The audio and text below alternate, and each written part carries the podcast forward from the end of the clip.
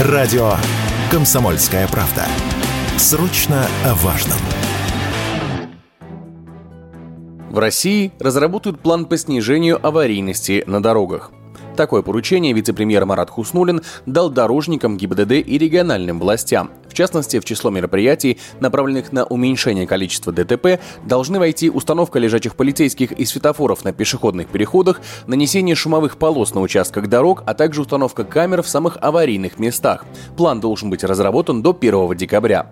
Все эти меры уже выполняются в нашей стране в рамках проекта «Безопасные качественные дороги», и несмотря на это, число ДТП в России по итогам 8 месяцев выросло на 4%. Однако некоторые эксперты уверены, что такой промежуточный итог не связан с дорожными работами, и к концу года аварийность действительно может снизиться. Уверенность в этом радио «Комсомольская правда» высказал партнер аналитического агентства «Автостат» автоэксперт Игорь Маржаретта.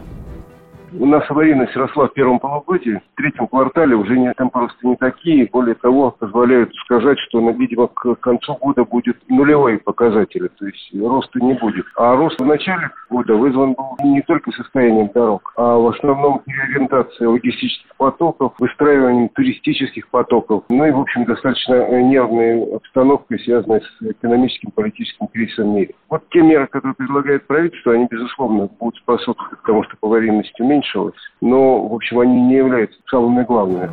Другие же эксперты считают, что в первую очередь нужно вернуть госавтоинспекции право контролировать работу дорожников, и тогда многие проблемы станут неактуальны. Об этом радио «Комсомольская правда» рассказал вице-президент Национального автомобильного союза Антон Шапарин. К сожалению, в правительственный план не вошла отмена реформы контрольно-надзорной деятельности. Сейчас те же самые сотрудники ГИБДД не могут выносить штрафы в отношении дорожников, если те нарушают правила, например, организации ремонтных работ или не восстанавливают в должные сроки дорожное покрытие или разметку, или не устанавливают знаки. Дорожники и муниципальные власти предоставлены полностью сами себе и делают вообще, что хотят, без какого-либо надзора. Так что начинать нужно с того, чтобы заставить дорожников и муниципальные власти нормально нормально работать. После этого многие вопросы на самом деле отпадут сами собой.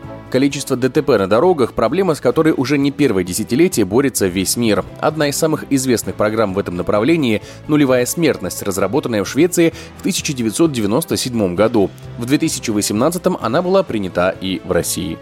Егор Волгин, радио «Комсомольская правда».